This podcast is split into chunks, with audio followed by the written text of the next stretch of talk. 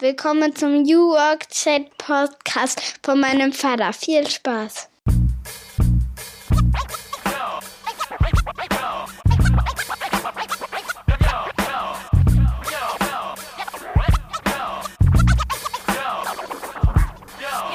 Moin Moin aus Rostock City. Es ist wieder Freitag 7.30 Uhr und ihr seid goldrichtig beim New Work Chat Podcast.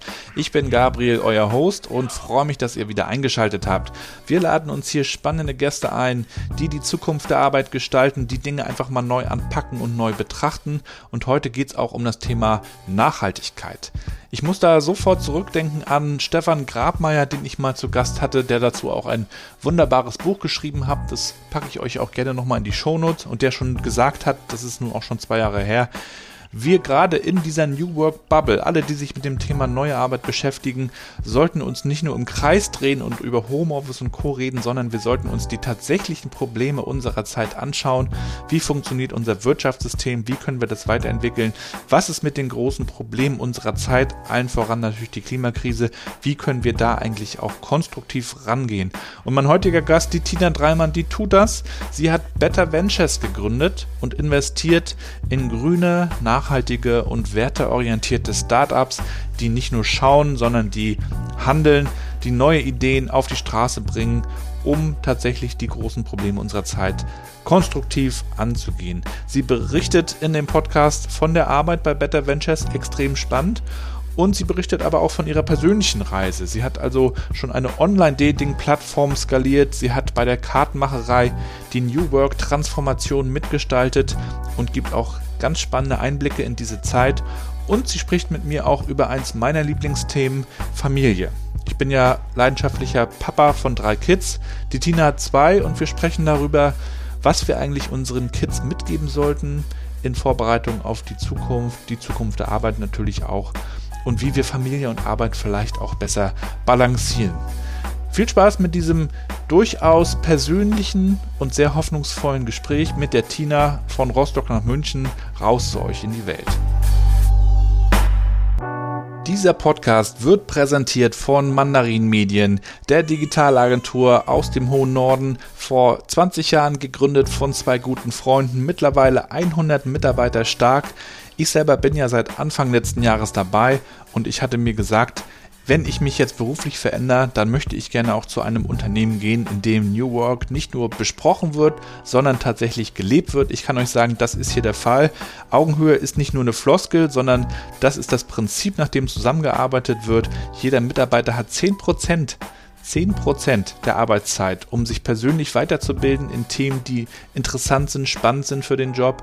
Und darüber hinaus gibt es dauernd neue Möglichkeiten, sich weiterzuentwickeln. Die Jobs werden also auch um die Stärken der Mitarbeiter herum entwickelt und ausgebreitet. Insofern, wenn ihr sagt, ihr seid ein bisschen müde in eurem aktuellen Job, ihr braucht eine spannende Herausforderung, ihr wollt euch ausleben, ihr wollt aber auch Verantwortung übernehmen, dann solltet ihr euch vielleicht mal die Webseite von Mandarin anschauen. Dort werden aktuell nämlich spannende neue Jobs angeboten, unter anderem Social Media Manager, Event Manager, aber auch Systemadministratoren. Einfach mal anschauen und wenn nichts dabei ist, bewerbt euch initiativ. Ich kann es euch nur empfehlen.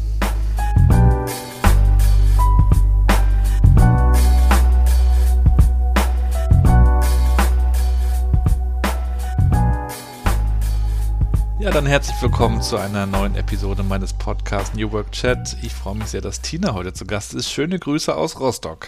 Äh, Grüße aus dem Süden von München. Danke, dass ich hier sein darf. Ich freue mich auf unser Gespräch. Ich freue mich auch ganz toll, dass du da bist. Und das ist ja sozusagen genau der südliche Gegenpunkt zur, zur Küste. Aber der ist ja sogar verbunden. Es gibt ja in unserem kleinen Rostocker Flughafen Lage auch eine Flugverbindung, die sehr kontinuierlich aufrechterhalten wird nach München.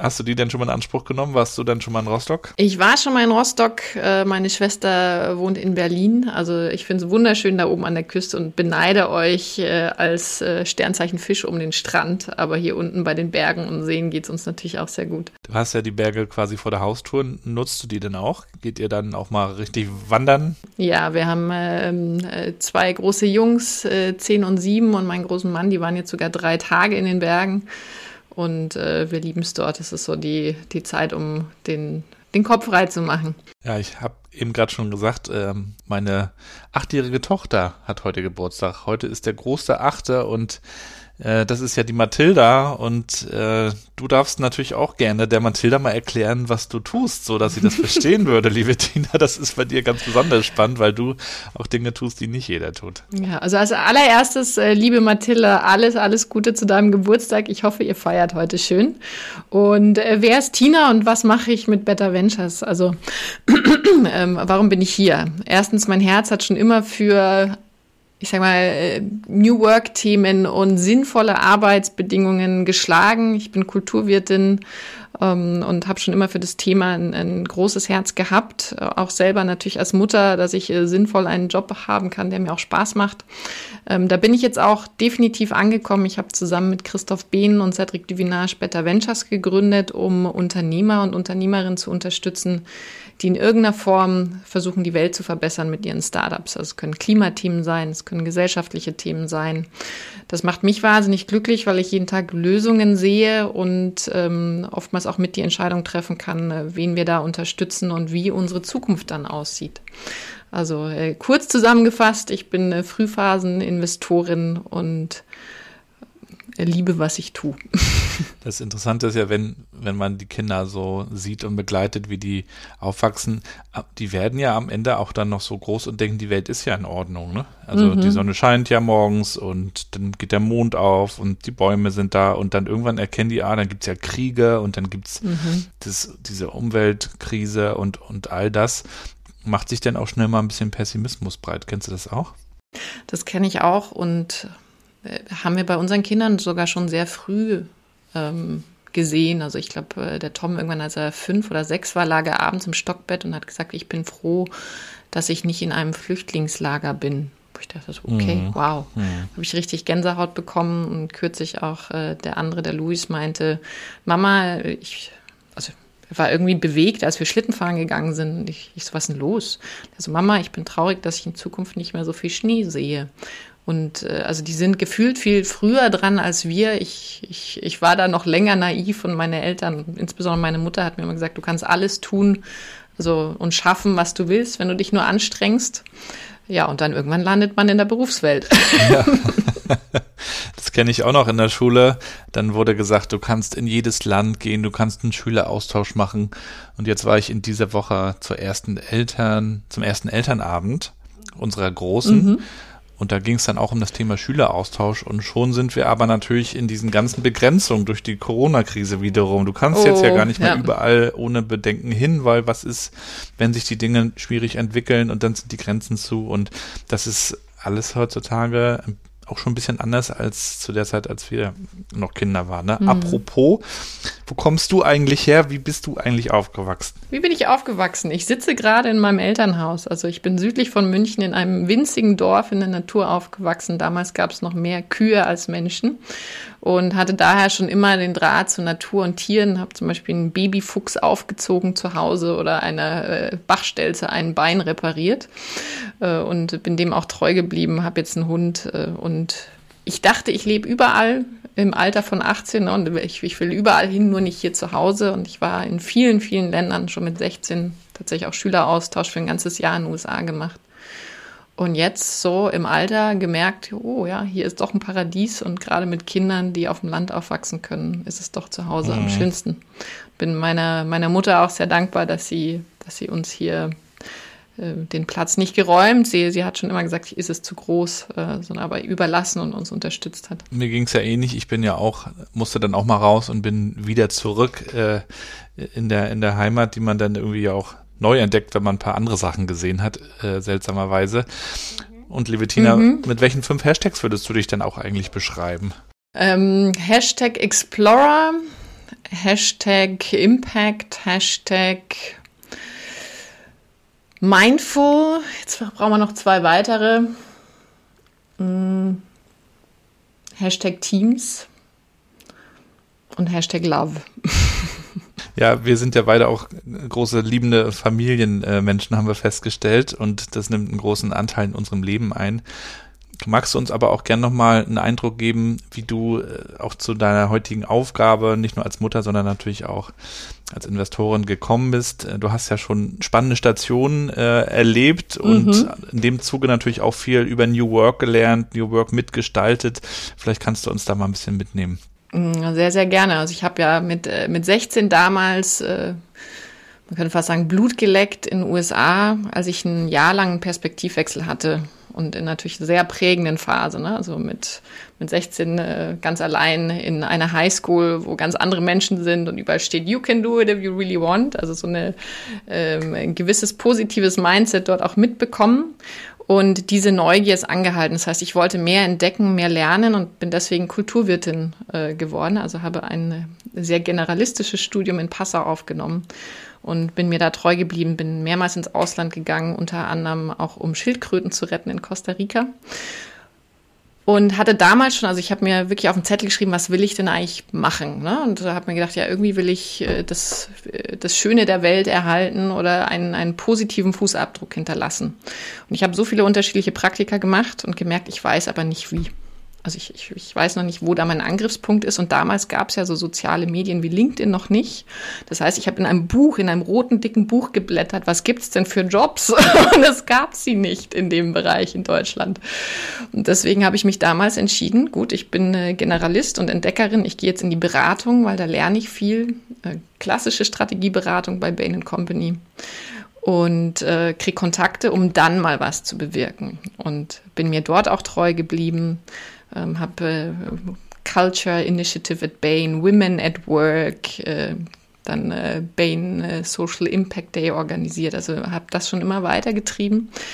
Und also auch bei Bain die Kultur mit gefördert, damit es frauenfreundlicher wird ähm, und äh, wir dann eine, eine super, also Bain hat eh eine sehr tolle, bodenständige Kultur schon gehabt. Aber das, das weiterzutreiben immer. Das Gleiche dann auch, ich hatte Glück, äh, wir haben früh Kinder gekriegt und bin dann ähm, bei Friends Scout äh, eingestellt worden in Teilzeit. Das gab es damals noch nicht häufig als Geschäftsbereichsleitung und habe damals ein 20-köpfiges Team geführt, so als Jungspund. Und da habe ich dann gelernt, ähm, wie toll es ist, in agilen Prozessen zu arbeiten, mit Zielen zu arbeiten, dass man ein Team enabled und nicht top-down ihnen sagt, was sie zu tun haben.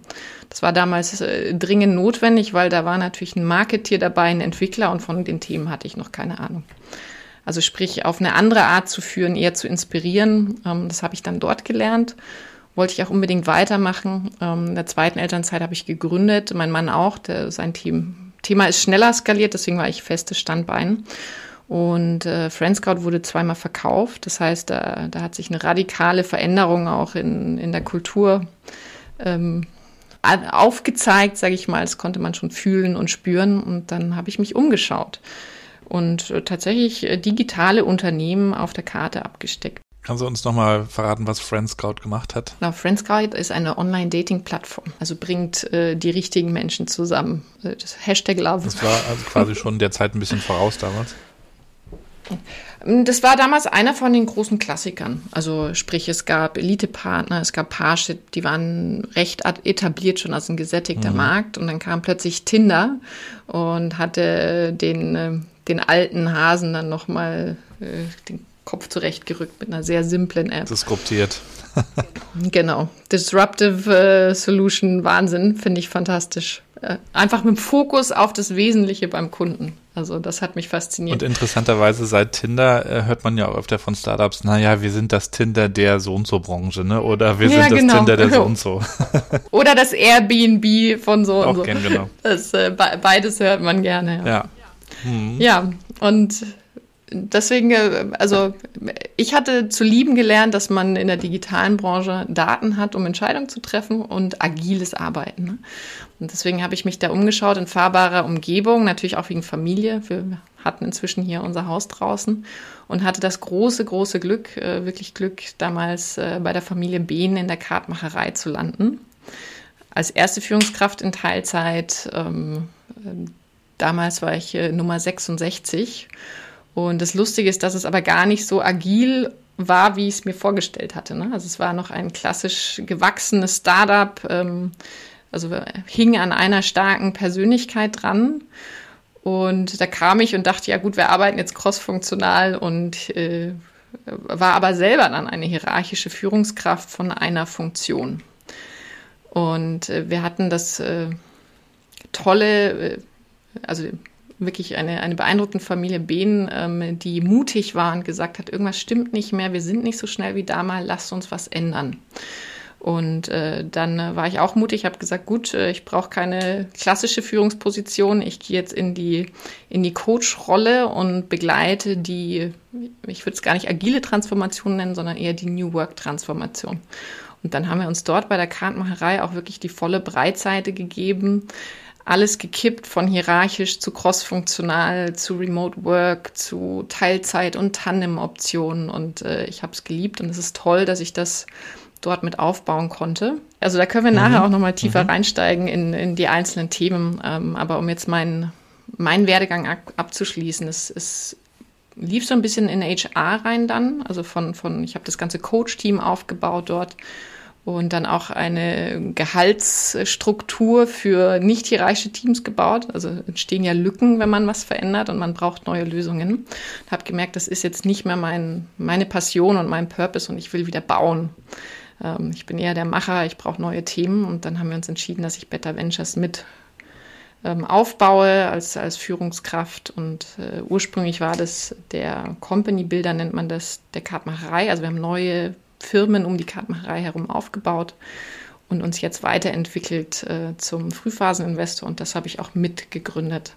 Und lustigerweise kommt jetzt alles zusammen. Ne? Also ich habe manchmal so eine Sinnkrise gehabt, äh, was bin ich eigentlich und was werde ich eigentlich, aber all das, was ich in meinem Lebensweg gesammelt habe an Erfahrung, äh, kommt jetzt zusammen für, für genau das, was ich schon immer machen Hast wollte. du dich zwischendurch das auch immer wieder gefragt, was willst du eigentlich tun? Also auch reflektiert? Kannst du da vielleicht auch sogar Tipps geben? Ähm, weil es fällt, glaube ich, vielen schwer, irgendwie den, den eigenen Weg zu finden. Mhm. Da kann ich sehr gute Tipps geben, weil äh, immer wieder gefühlt, wenn ich vom Weg abgekommen bin, von meinem eigenen, hatte ich so einen Grundschmerz gefühlt, so eine Unzufriedenheit. Und dann habe ich mir immer wieder Zettel Papier genommen und überlegt, ja, was, was will ich denn eigentlich wirklich? Und gute Bücher, die mir dabei geholfen haben, war einerseits ähm, John Strelecki, die Big Five for Life und äh, zweitens auch ein ganz toller, eine ganz tolle Person, Freak Factor von Randall und der hat ganz andere Coaching-Fragen gestellt, die überhaupt nichts mit dem Job zu tun hatten. Und so bin ich drauf gekommen, was ich eigentlich wirklich machen möchte und habe auch meine ich sage mal, Kernwerte für mich selber definiert. Und ich merke auch, wenn, wenn die nicht bedient werden, dann, dann stellt sich bei mir mal wieder so eine gewisse Unzufriedenheit ein. Mhm.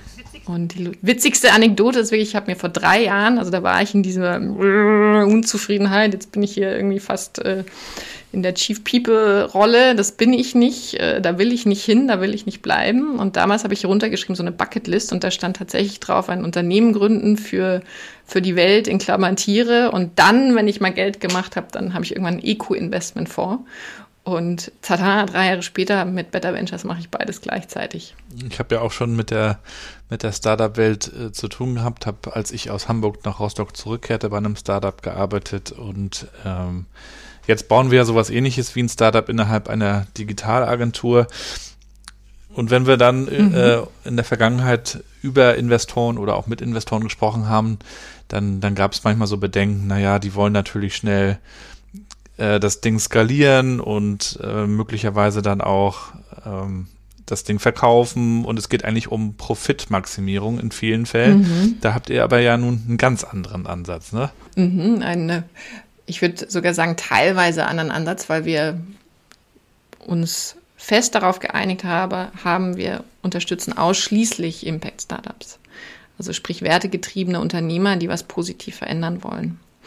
Und äh, das ist gar nicht so einfach, weil das heißt, wir investieren in integrale Geschäftsmodelle, wo wirklich mit jeder verkauften Einheit der Impact steigt kann man gut erklären an Everdrop, die so kleine Brausetabs für Putzmittel machen und dadurch Plastik und Wasser vermeiden. Und mit jeder verkauften Einheit wird eine Plastikflasche nicht produziert und nicht weggeworfen. Und äh, deswegen freuen wir uns sogar trotzdem, wenn das Ding skaliert. Aber wir sind nicht drauf aus, Unternehmer zu unterstützen, die irgendwie exit-orientiert sind, profitorientiert und einfach nur ein Startup aus den USA kopieren, weil sie denken, ja gut, das wächst schnell und dann kann ich es wieder verkaufen und mache meine Millionen. Mhm.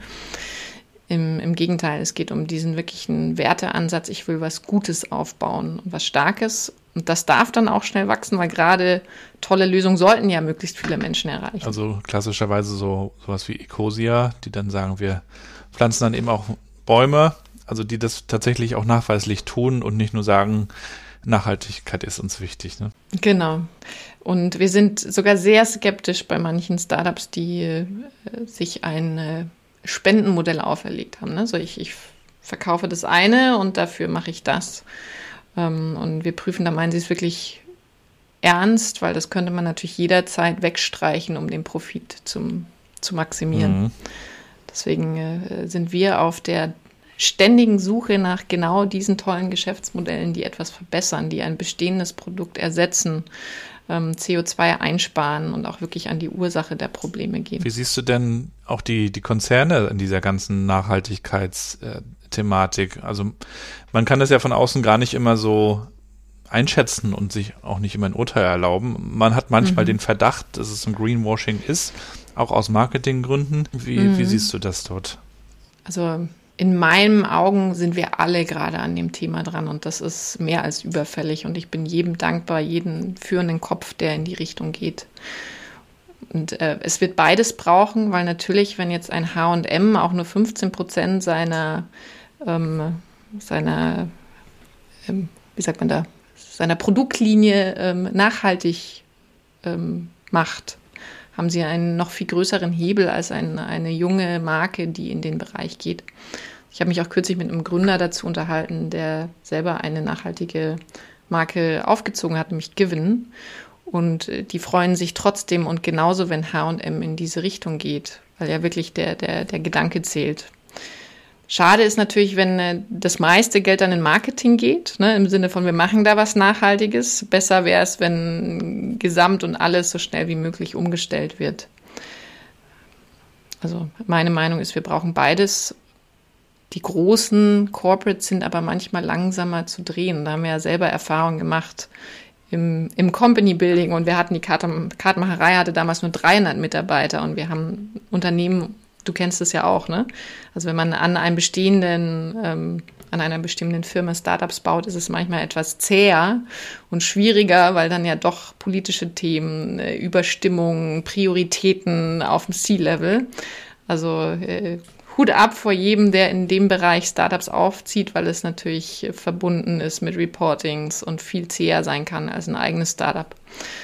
Und deswegen unterstütze ich auch gerne die die wirklichen Startups, weil die mehr Geschwindigkeit, Drive und Freiheiten haben, auch Sachen schneller zu verändern. Patagonia wird ja auch immer gerne angeführt als ein Unternehmen, mhm. das sich äh, schon, schon lange sehr engagiert. Kannst du uns vielleicht noch ein, zwei weitere äh, Unternehmen nennen, die man sich vielleicht auch mal im Nachhinein mal anschauen kann, die einen guten Job machen?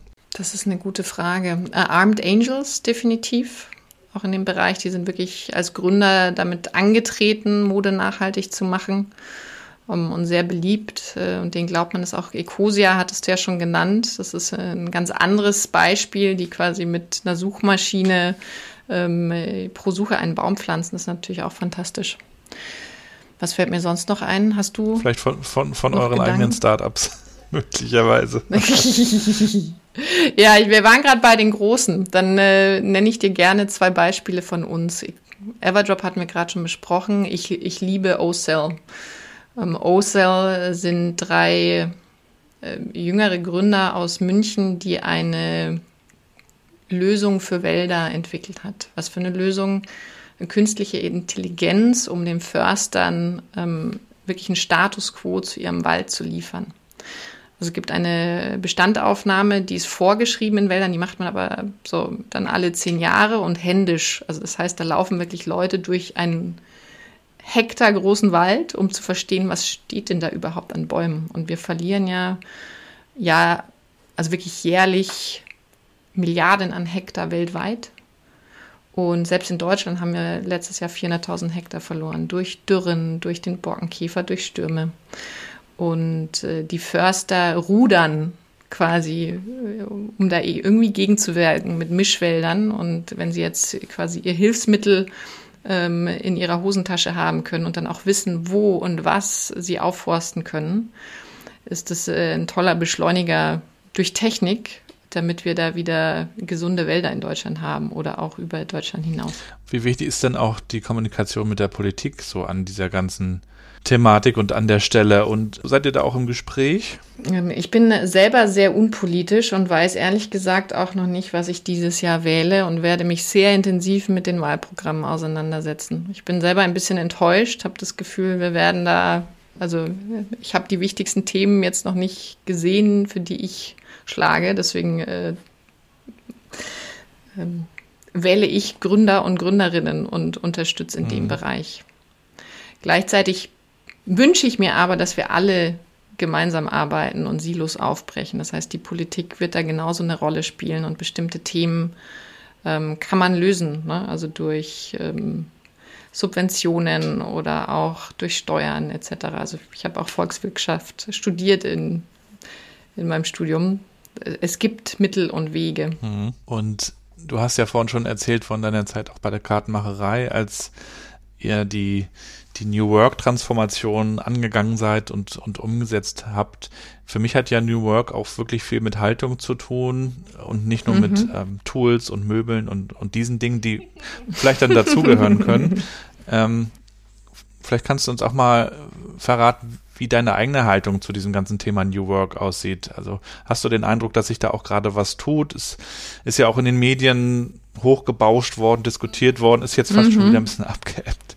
Äh, jetzt spricht man natürlich, also Agilität kommt auch immer wieder so als Buzzword, aber wie, wie hast du so das Thema New Work, äh, wie, wie greifst du das für dich und welche Haltung hast mhm. du dazu? Das ist eine super Frage. Also Agilität gibt es ja sogar auch schon seit den 80ern. Ne? Und deswegen New Work ist nicht mehr new.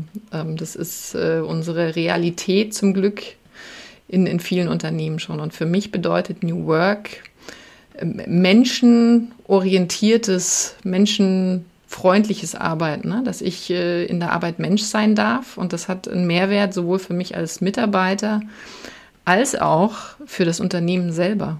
Also das, glaube ich, unterschätzen auch viele. Man denkt immer so, New Work heißt, wir fassen uns an den Händen und tanzen im Kreis. Im Gegenteil, diese ganzen Lösungen basierend auf Motivationstheorie, äh, wann darf ich arbeiten, wo arbeite ich, Flexibilität geben Mitarbeitern enorm viel, wenn es in, in der richtigen Form getan werden. Und daher kann mit äh, dem passenden Umfeld ein Mitarbeiter glücklicher sein. Und da gibt es ja Zahlen zu, wie, wie schlimm es, es steht in Deutschland. Ne? Also ich weiß nicht, jeder Dritte, jeder Zweite hat schon abgeschalten oder sogar noch ja, mehr. Ja, um die 70 Prozent machen Dienst nach Vorschrift, sagt die Gallup-Studie. Ne? Ja, genau. Sind aber irgendwie genau. zufrieden, genau. kennen es halt auch nicht anders, sind aber nicht happy, ne? Ja, sind nicht happy, genau. Und äh, Happiness ist, oder Hashtag Love ist ein enormer Treiber, sowohl für Leistung tatsächlich, also da, da wirklich was bewirken zu können in der Arbeit und gleichzeitig aber auch für das eigene Lebensglück, dass man sich freut über das, was man getan hat. Und ich finde, dann ist natürlich auch jeder Einzelne gefragt, äh, aktiv zu werden und natürlich auch Selbstverantwortung zu übernehmen, das zu gestalten. Man ist natürlich auch immer schnell in dieser Meckerrolle. Das Unternehmen muss, mhm. muss das jetzt irgendwie machen, muss das jetzt irgendwie hinbekommen.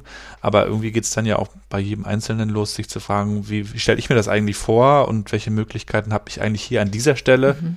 Oder gehe ich vielleicht auch mal an eine andere Stelle? Gehe ich woanders. Was natürlich hin, genau. viel mit Mut und Risiko zu tun hat. Ähm ja, und der Mensch ist ein Gewohnheitstier. Da kann ich jetzt ein bisschen aus dem Nähkästchen plaudern, weil natürlich äh, gerade bei einer radikalen Umstellung, wie wir es bei der Kartenmacherei gemacht haben, hin von einem hierarchischen Konstrukt zu vielen Freiheiten, ähm, da wird der einzelne Mensch sehr gefordert und braucht auch erstmal würde sagen, Unterstützung, äh, Bildung im Sinne von, was heißt Selbstführung? Äh, wie kann ich aktiv werden? Ähm, wie kann ich der Verantwortung auch gerecht werden, die mir da übergeben wird? Und äh, das ist aus meiner Sicht extrem wichtig. das beste Buch, das wir da in dem Bereich gefunden hatten und auch genutzt haben für die Arbeit, ist das Thema Growth Mindset. Kommt eigentlich aus der Kinderpsychologie von Carol Dweck, einer Stanford-Psychologin. Und das war ein sehr tolles Framework, um zu verstehen, wie reagiere ich auf Feedback, auf Herausforderungen, um da wirklich auch diesen Muskel zu trainieren, dass ich in einer freieren Arbeitswelt, die mir Entscheidungsmöglichkeiten gibt zum Thema, wann arbeite ich, äh, wie arbeite ich, wo arbeite ich, ähm, dass ich da wirklich auch nicht zu viel Stress selber habe als ganz normaler Mitarbeiter. Jetzt komme ich gerade von der Uni und das äh, bricht auf mich herein. Oh Gott, ich muss mich selber entscheiden, was ich jetzt diese Woche mache. Ne? Und äh, ich weiß nicht, wie es dir geht, aber wir kommen ja aus einer Schule, die einem beibringt, da steht vorne jemand, der einem sagt, was, was zu tun ist. ist auch, ne? Und was richtig ist. Und noch dazu haben wir wahnsinnig Angst vor Fehlern. Das heißt, wir, muss, wir haben ein bestimmten Jahr verbracht, um den Teams erstmal wieder beizubringen, es ist okay, Fehler zu machen. Ähm, es ist äh, wichtig, Fehler zu machen, da kommen tolle Innovationen bei raus. Die Frage ist nur, wie macht man sie und wie geht man damit um, damit man auch wirklich daraus lernt. Und äh, da kann unser Bildungssystem, um eine bessere Grundlage zu, zu bringen, echt nochmal eine Schippe drauf. Ja, das erzählte meine große Tochter auch neulich. Sie hätte sich dann gemeldet, sie dachte, sie weiß etwas in der, in der Klasse. Und das war dann falsch. Und dann lachen auch natürlich Mitschüler. Dann lachen Dann ist das alle. ganz peinlich und dann sagt man, dann meldet man sich nicht nochmal. Dann, dann sagt man nicht. Weil man Angst hat, das Falsche oder das nicht ganz mhm. Richtige zu sagen. Und so diese, und das ist ja auch ein gewisser Druck, gerade wenn dann eben alle auf dich gucken und ich glaube aber wiederum, und da, da arbeite ich auch mit, mit dieser Schule hier auch eng zusammen an dem Thema, wenn man es dann schafft, vielleicht auch in kleineren Gruppen Themen zu bearbeiten, wo vielleicht die Konstellation das eher hergibt, sich zu öffnen, da lernen Kinder dann auch nochmal ganz anders, nicht nur über Ergebnisse mhm. vermeintliche, sondern auch über Zwischenstände zu sprechen. Aber es, da kann sich dann keiner mehr wegducken, sozusagen. Mhm. Und das ist natürlich das Interessante, wenn wir über Transformation und dann auch New Work sprechen. Es ist ja immer leichter, auf den Chef zu schimpfen, als wenn man dann nachher ja. das selbst in die Hand nehmen muss. ähm, Gab es dann auch in der, in eurer Transformation Leute, die gesagt haben, das ist nichts für mich, ich würde dann vielleicht schauen, dass ich woanders wieder in eine mhm. Hierarchie komme, sozusagen? Gab es tatsächlich, aber zum Glück sehr wenige. Also eben, weil wir ihnen auch Hilfsmittel, meine ich, gute Hilfsmittel an die Hand gegeben haben. Ein ganz tolles äh, Tool aus meiner Sicht oder Framework ist die typische agile Retro wo man mit dem Team nochmal versteht, äh, was war denn das Problem oder woran liegt es. Und das Lustige ist, so wie du sagst, man schimpft auf den Chef. Also ich hatte genau so eine Situation, wo auf den Chef geschimpft wurde und das Feedback und wie das gibt es ja unmöglich. Und dann sind wir da tiefer reingegangen mit warum, warum, warum. Ja, warum macht er das? Ja, weil äh, wir waren nicht richtig vorbereitet. Warum? Ja, weil wir hätten noch mehr Daten bringen müssen. Und dann plötzlich einen Schalter umzulegen auf, äh, ich kann, das, was in meiner Macht steht, kann ich verändern und äh, Menschen da hinzuentwickeln, dass sie diese Verantwortung übernehmen, das hat mir echt enorm Spaß gemacht. Und das ist für viele Führungskräfte auch schwer, ne? So aus diesem gelernten, ich muss das hier irgendwie kontrollieren, das ist ja auch oft so der Anspruch an die Führungskräfte, äh, hinzukommen ja. zu, der, zu dem Ansatz, ähm, die machen das schon und ich helfe ihnen dabei. Äh, das ist ja auch riskant, ne? Denn wenn man denkt dann vielleicht, naja, was ist, wenn die denn doch nicht wollen und also dieser, dieser Wandel ist, glaube ich, es ist ein, Sprung. Thema für viele ja. gerade auch. Es ist ein Sprung, es ist ein Vertrauenssprung. Gleichzeitig ist aber auch nach ähm, Lencioni Vertrauen die wichtigste Grundlage von dem Team und dem, also egal in welchem Team kann ich da nur zustimmen. Was hilft zu springen? Also jetzt alle ähm, klassischen Chefs, die zuhören, Transparenz und äh, die richtigen Strukturen. Weil wenn ich natürlich äh, ich sage mal, die Zahlen, Fakten, Ergebnis trotzdem sehe und äh, die richtigen Prozesse auch da sind, dass äh, die Mitarbeiter Input einholen, also dass sie darin auch geschult werden, dann ist das super. Weil natürlich das Dürfste ist passiert als Chef. Man ist ja auch Chef, weil man erfahrener ist. Und dann ist es doch traurig, wenn natürlich die Mitarbeiter die gleichen Fehler machen, wie ich sie schon gemacht habe. Deswegen äh, ein Bewusstsein hin zu, ich muss nicht alles selber machen, sondern bevor ich etwas mache, hole ich mir den richtigen Input ein. Und das Lustige ist, das muss ja nicht mal der Chef sein, das kann auch extern äh, ein erfahrener Mentor sein, je nachdem, welches Thema man macht. Und wenn man da so ein bisschen die Scheuklappen und Silos aufreißt, dann, dann steckt da so viel Spaß und Mehrwert drin. Ähm, also empfehlen wir auch all unseren Startups, ne? holt euch äh, im Investorenkreis die richtigen Mentoren, aber immer wenn man was wirklich Wichtiges tut, davor mal abzugreifen, was kann man für Fehler machen und die zu umschiffen, das mag sich langsam anfühlen, aber am Ende ist man dadurch viel schneller. Jetzt, wo du das gerade sagst, musste ich auch gerade dran denken, wenn man ähm, sieht, wie Unternehmen um neue Mitarbeiter buhlen, auch bei LinkedIn und Co. Mhm. Oder manchmal auch Stellenanzeigen dann dort veröffentlichen, dann wird immer gesagt, du hast bei uns folgende Benefits und flexibles Arbeiten und mhm. vielleicht sogar Work-Life-Balance Blending, whatever. Und ähm, aber es wird eigentlich selten darüber gesprochen, du kannst bei uns Verantwortung übernehmen und äh, und, und sollst auch hier entscheiden und das vorantreiben, das äh, sieht man eher selten. Es ist eher so, du kommst in einen tollen Laden, du kannst hier vielleicht auch noch Karriere machen. Das ist doch immer manchmal noch so ein bisschen äh, wie in der Vergangenheit, finde ich. Hm, das ist traurig. Da kommst du zu einem wichtigen Punkt, der aus meiner Sicht auch noch ein Schlüssel ist, nämlich Persönlichkeitsprofile. Also weil wir sind, wir Menschen sind per se unterschiedlich. Es gibt unterschiedliche Dimensionen, wie zum Beispiel extrovertiert, introvertiert und auch Antrieb oder eher mitgenommen werden.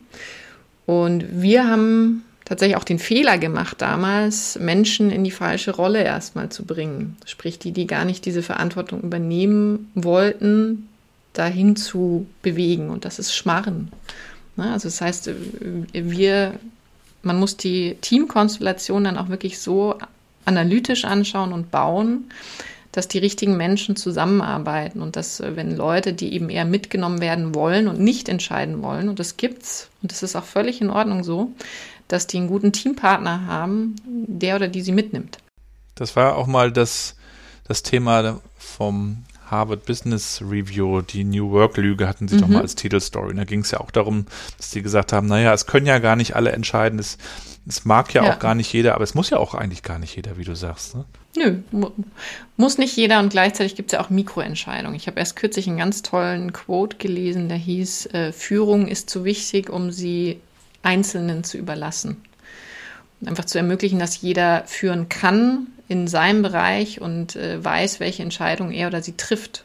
Und sei es nur, wie der Code jetzt geschrieben ist. Es ähm, ist ein Schlüssel für Geschwindigkeit. Und du sagtest ja auch schon, es geht dann mit der Selbstführung los. Wie, wie, mhm. wie führst du dich denn selber? Wie äh, achtest du dann auf Produktivität, auf Abschalten? Wie machst du das? Das ist eine sehr gute Frage, die ich jetzt, äh, ich würde sagen, erlerntes Verhalten über die letzten 20 Jahren. Ähm, der erste Schritt ist zu priorisieren. Es gibt auch ein tolles Buch zum Thema First Things First dass man sich sicher ist, arbeite ich denn überhaupt am richtigen Thema? Ich kann natürlich priorisieren, dann mache ich trotzdem das Falsche. Also Priorisierung, Fokus. Ähm, es gibt tolle Frameworks dafür, die OKRs wenden wir gerne an. Also was sind denn unsere wichtigsten Ziele und die Ergebnisse, die wir entsprechend ähm, hinbekommen müssen. Und dann gibt es noch Prozesse und To-Do-Listen. Da muss ich aber auch zugeben, da bin ich nicht die Persönlichkeit dafür. Also ich bin jemand, der ich kann mich strukturieren, aber ich liebe auch meine Freiheit. Und zum Glück habe ich genau den passenden Gegenpart in meinem Mitgründer, der sehr stark in Prozessen und Strukturen ist. Ich, äh, wenn ich mich aber zu sehr in, in das reinziehen lasse und nur noch To-Do-Listen abarbeite, dann werde ich irgendwann langsam und frustriert. Das heißt, ich brauche quasi den, das richtige Maß an an Struktur und Fokus, damit ich da dann auch frei noch meine Kreativität entfalten kann und ähm, das tun kann, wann ich es will. Mhm. Und dann bin ich schnell. Mhm. Ja, ich glaube, Ziele sind äh, wirklich ein, ein ganz wichtiges Thema, über das wir auch noch viel mehr reden sollten. Welche Ziele habt ihr euch denn mit Better Ventures gesteckt? Habt ihr euch auch wirklich so mhm. Zahlen vorgenommen? Sicherlich auf eine andere Art, als das so ein, so ein herkömmlicher Investor tun würde, vermute ich. Ähm, äh, kurz noch für alle, die, die wegen Abkürzung, ne? OKR, Objective and Key Results, ist ein äh, ähm, Kommunikation- und Management-Framework, falls jemand das noch nachher nachschauen will. Welche Objectives haben wir als Better Ventures? Also ich habe mal runtergeschrieben, also wir haben große Ziele und ich habe gesagt, Most Valued Impact Investor von äh, Europa zu sein und Most Valued ist äh, bewusst doppeldeutig. Ne? Also es geht äh, nicht nur um Profit, sondern es geht auch vor allem wertgeschätzt und damit die Gründer wissen, sie kommen zu uns, weil sie da richtige Partner finden. Und äh, wir haben ja erst uns letztes Jahr weiterentwickelt zum Impact Investor von ursprünglich selber Firmen bauen und haben uns da einfach klare Ziele gesetzt, wie viele Investments wollen wir machen, ähm, wie erweitern wir unser Netzwerk. Und also aktuell haben wir auch wieder ähm, Quartalsziele. Magst du uns auch noch ein bisschen was über eure Kultur erzählen, wie ihr zusammenarbeitet, was, was euch dabei wichtig ist? Mhm. Wir haben uns äh, vier Werte gesteckt, auch in der Zusammenarbeit mit den Startups. Und der allererste ist Founder First. Also wir waren alle selber schon Gründer, das heißt, am Ende sind ja wirklich auch die Gründer diejenigen, die das Startup leben und machen und den Wert generieren und wir begegnen ihnen auf Augenhöhe, unterstützen sie und es ist nicht sowas wie äh, Bittsteller, ne? die wollen von uns Geld und deswegen haben wir die Nase hier oben. Also so ein Verhalten kann ich überhaupt nicht ähm, vertragen und äh, kommt leider manchmal vor in, in dem Umfeld. Genau, das ist der erste. Der zweite ist, uh, we are honest and trustworthy. Also wir geben sehr offen Input, auch wenn wir mal nicht investieren, damit die, die Teams daraus lernen können. Ne? Also weil oftmals gibt es einfach gar kein Feedback von Investoren und es ist schade, weil jeder arbeitet an was Guten und teilweise kommt dann auch nach einem, halbes, nach einem halben Jahr kommt das Team zurück und sagt, so, hier, alles umgesetzt, was ihr uns gesagt habt, lass uns nochmal reden. Und dann sagen wir, ja klar, lass uns nochmal reden, super, mega. Und äh, der dritte Punkt ist, we're entrepreneurs, also sprich, wir, unser Herz schlägt für das Thema. Wir sind Unternehmer und nicht Investoren, sondern ähm, Partner. Und der vierte ist, we love what we do, also Sprich die Passion für, für Impact, die Passion für Unternehmen bauen. Und dementsprechend gucken wir natürlich auch immer, macht es, ist da eine persönliche Ebene auch da zu den Startups und äh, wollen wir zusammenarbeiten und aus Spaß und äh, glücklicher Zusammenarbeit entstehen tolle Dinge. Und deswegen bleiben wir uns da treu. Also das sind jetzt die Werte. Ganz kurz vielleicht noch zu, wie sieht es mit Mitarbeitern aus? Ich freue mich sehr, unserem Praktikanten von Anfang des Jahres hat so gut gefallen, äh, dass er sein Masterstudium verschiebt. Äh, danke, Nikolas. Und jetzt als Festangestellter bei Schöne uns startet. Richtig aus. Und warum ist er noch da? Weil er Verantwortung übernehmen durfte. Also er hat wahnsinnig viele Themen auch selbstständig vorangetrieben, ähm, viel gelernt zu Branding, zum Investieren, ähm, zum Impact KPIs aufsetzen, mit den Startups arbeiten. Und äh, wir geben auch immer, wir machen sehr strukturiertes Onboarding und sagen auch den neuen Kollegen dann immer, hey, also das sind unsere Erwartungen. Wir wollen, dass du proaktiv bist, dass du dich kritisch äußerst, weil wir sind betriebsblind und Verantwortung für deine Themen übernimmst und uns dann auch mitmanagst. Ne? Zum Beispiel, auf welche Events gehen wir? Also das ist ja, es gibt wichtige Themen, die wir aber nicht alle gleichzeitig machen können als Gründerteam. Deswegen freue ich mich über jeden in unserem Team, der da Verantwortung übernimmt und mitdenkt. Mhm. Es gibt ja auch wirklich viele Startups auch in Deutschland. Ich kenne jetzt die Entwicklung nicht, ob die Tendenz äh, positiv oder negativ ist, aber natürlich scheitern viele von den Startups auch. Ich habe irgendwann mal neun von zehn gehört. Ich weiß gar nicht, ob das stimmt. Mhm. Ungefähr. Das ist die Faustregel, ja. Was kannst du denn jungen Gründern empfehlen? Was, was sind denn so drei, vier Hacks äh, oder Learnings, auf die man achten sollte, um, um vielleicht nicht sofort zu den neun von zehn zu gehören, die, mhm. die dann wieder aufhören müssen. Ich, ich gehöre ja selber zu den neun von zehn. Also in meinem, äh, meiner zweiten Elternzeit habe ich versucht, mit meiner Cousine ein äh, individualisiertes Reiseding zu gründen. Und ich wusste, wie man Lean ein Geschäft aufzieht, von, äh, von Friendscout noch, und trotzdem habe ich es falsch gemacht. Also was habe ich falsch gemacht? Mit Kunden sprechen. Ne? Also noch bevor ich überhaupt irgendwas habe, muss ich den Kunden verstehen.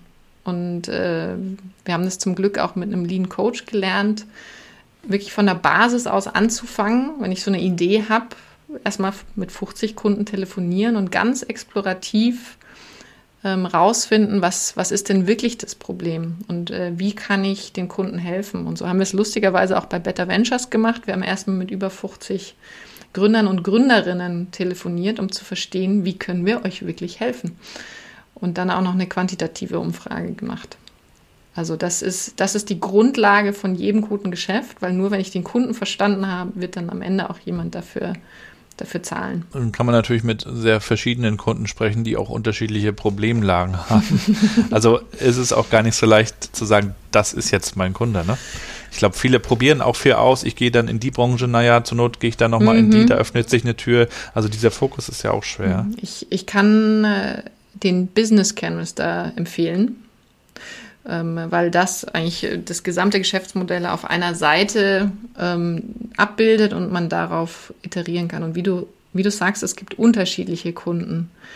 Und wir haben aber bei allen neuen Geschäften, die wir aufgezogen haben, gemerkt, wenn du mit genug Kunden sprichst, ergeben sich irgendwann Muster und Problemfelder. Und dann kann man ja die bewusste Entscheidung treffen, ich gehe jetzt erstmal dieses eine Problem an. Und das passt auch ganz gut zum Impact Investing, weil wir wollen ja bewusst Problemlöser unterstützen. Und äh, wir schauen dann natürlich auch, ist das Problem relevant und groß genug. Ist das auch ein Thema, über das ihr mit den Kids bei euch in der Family sprecht? Also Gründen, Selbstständigkeit, Verantwortung. Kommt das schon mal so ein bisschen durch? Das ist eine sehr gute Frage. Ähm, definitiv, weil ja sowohl mein Mann als auch ich, wir sind beide Gründer, also sie, sie erleben das mit. Auch meine Eltern hatten ihr eigenes Unternehmen und mein Großvater. Also kriegt man das ein bisschen eingeimpft. Viel wichtiger ist mir aber Verantwortungsübernahme insgesamt. Also sprich, wir Sie sind jetzt sieben und zehn und das Wort Verantwortung kommt äh, aus meiner Sicht doch recht häufig vor bei uns so am, am Frühstückstisch. Oder wenn sie auch äh, von sich aus nicht Sachen machen, die eigentlich selbstverständlich sein sollten, so als Team in der Familie zusammenarbeiten, aufräumen, Verantwortung für die eigenen Spielzeuge übernehmen. Und äh, da kann es dann schon auch mal krachen. Oder Haustier. Wir haben ja zwei Babyschildkröten, um den, um den Bogen zu den Schildkröten zu schlagen. Wie heißen sie denn? Äh, Henrietta heißt die eine, weil es gibt in irgendeiner Kindergeschichte auch eine Schildkröte, die mhm. so heißt. Und Schnulli. Schnulli. Oh, geil.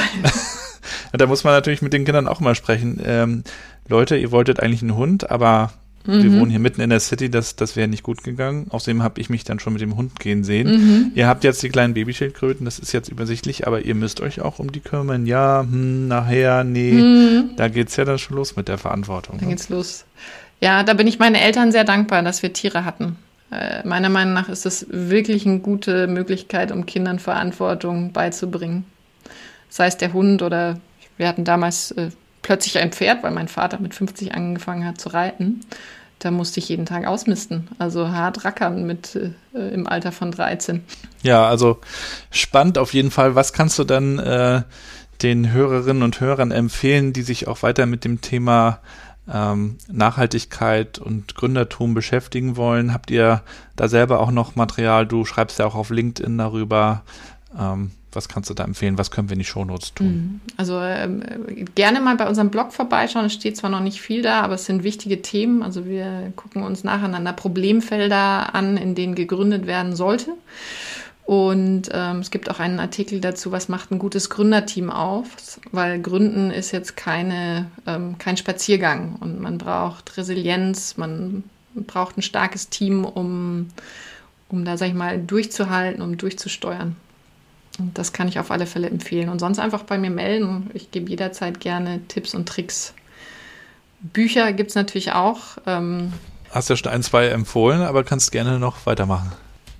Gerne noch weitermachen, ja. Also Growth Mindset ist toll, Freak Factor ist toll, also für die eigene persönliche Weiterentwicklung. Und ähm, inspiriert hat mich damals auch Moral Revolution von einer Impact-Investorin, die das schon viel länger macht, wo es ganz tolle Geschäftsmodelle gibt, die wirklich alles ähm, mit einbeziehen an Nachhaltigkeit.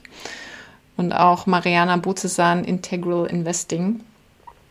Und abschließend, weil Klima ja am meisten brennt, kann ich das Project Drawdown empfehlen für alle Menschen, die da aktiv werden wollen und sich einen Bereich schnappen wollen, wo man positiv was verändern kann durch Technik, durch Lösungen. Klasse. Nehmen wir alles auf und verlinken das auch entsprechend. Äh, vielen Dank für die Tipps. Und Tina, wir wollen dir natürlich auch am Ende des Interviews nochmal gerne drei, vier kurze Sätze rüberschmeißen, die du spontan beendest, wenn du soweit bist. Schieß los.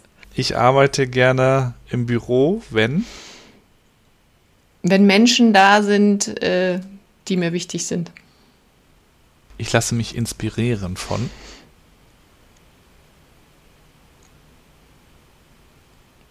Jedem. Glaubst du auch, man kann von jedem was lernen? Ja. Also überall, jede Quelle, Artikel, Zeitung, Bücher, Praktikant, Nachbarin, Vorgesetzter, es äh, Augen öffnen. Wir lernen überall was. Ich erwische mich auch manchmal dabei, dass ich mich mit Leuten unterhalte und in den Interviewmodus verfalle. weil es auch einfach interessant ist, weil jeder ja wirklich auch irgendwie ein Expertenthema oder was auch immer hat oder mal an einem mhm. spannenden Ort war oder was auch immer. Aber man muss irgendwie erstmal da dahin kommen, ne? Du, für mich war das eine riesige Veränderung. Also ich, ich bin hierarchisch aufgewachsen, auch bei Bay natürlich. Und irgendwann diese Erkenntnis zu haben, hey, es ist, ich lerne nicht nur von einem Vorgesetzten, sondern überall, war so ein richtiger Freischlag. Hm, ist anders, als, als wir es gelernt haben. Mhm. Aber dazu habe ich auch noch einen kleinen Satz für dich. Ein Future Skill, den wir unseren Kids beibringen sollten, ist Überlebenskunst. Wie geht das?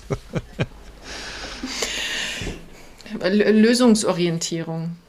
Also quasi nicht das Problem suchen, sondern Lösungen finden und kreativ sein, nicht zu eng denken.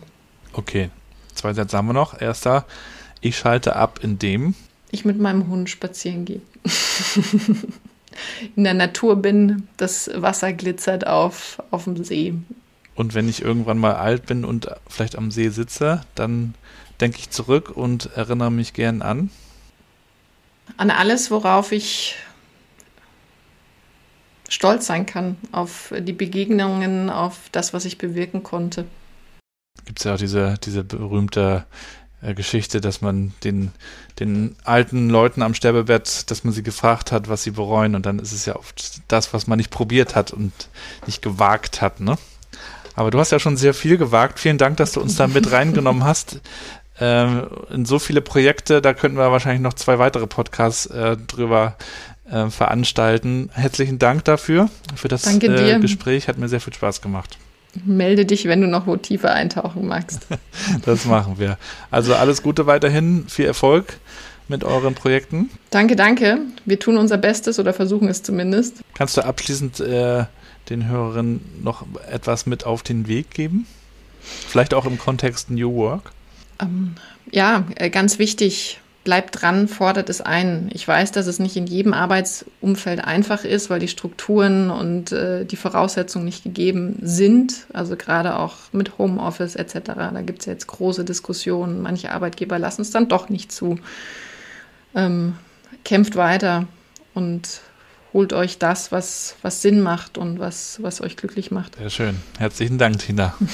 Wir bleiben in Kontakt und Danke dir. Äh, vielleicht sehen wir uns irgendwann in München oder in Rostock oder mittendrin. Ja, bitte klingel, wenn du hier bist. Ähm, melde dich. Es hat wahnsinnig viel Spaß gemacht. Es ist ein sehr achtsames Gespräch gewesen und äh, vielfältig. Deswegen danke für die tollen Fragen. Fand ich auch. Danke dir auch. Dann bis bald, ne? Ciao. Ja, mach's gut. Tschüss. Und damit sind wir auch schon wieder am Ende der heutigen Episode mit Tina aus München. Wirklich beeindruckend, was sie mit Better Ventures auf die Beine stellt. Checkt das mal ab. Ich packe euch wie immer alles in die Show Notes und freue mich dann auch schon wieder auf die nächste Folge.